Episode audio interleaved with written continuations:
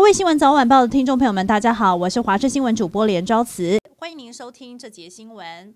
新年各项新制上路，今天还有新版的护照正式开放给民众申请。封面放大了台湾字样，提高了辨识度。第一天申办的民众还有小礼物可以拿，果然吸引不少人一早就来排队。外交部领务局表示，民众申办踊跃，统计到上午十点，全台已经有超过七百人送件。中午以前送件完成的，还有机会抽前一百号的护照号码，别具意义。接连两波寒流，台南市的农渔损严重，除了沿海区混养池虱目鱼冻死了十万多只，北门区跟将军区的洋香瓜也受到寒害，通报面积是三十公顷，损失金额达到了七十七万。原本下个星期就能够采收的洋香瓜，藤蔓被冻坏，叶片发黄，只剩下两成可以收成，让瓜农欲哭无泪。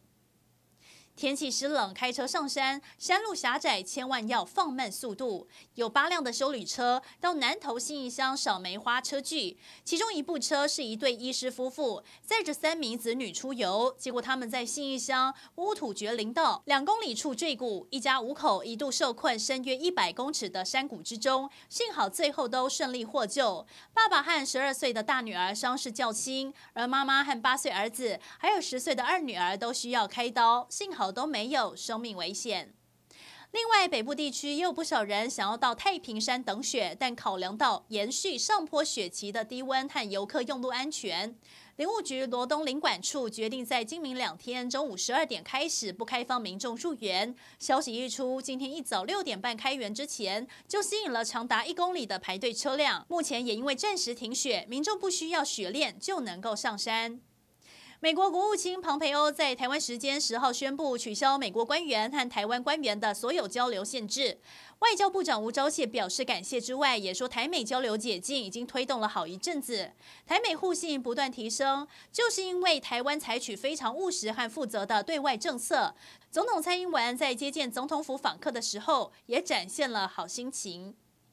最近天气很冷，提醒您使用瓦斯热水器千万不要紧闭门窗。苗栗一栋公寓十号晚上九点多，有一名二十岁的女子想要泡澡，将浴缸放满了水，但疑似没有开窗，空气不流通。结果她和在客厅的爸爸都一氧化碳中毒，爸爸头晕，她则是嗜睡，全身瘫软，被救护人员抱下楼送医急救。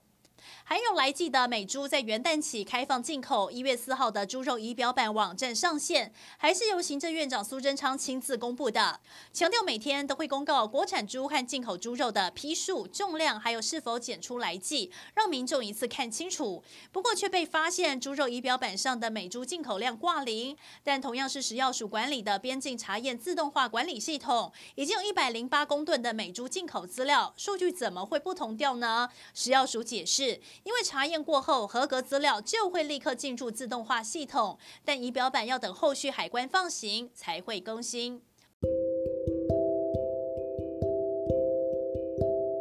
以上就是这一节新闻内容，非常感谢您的收听，我们再会。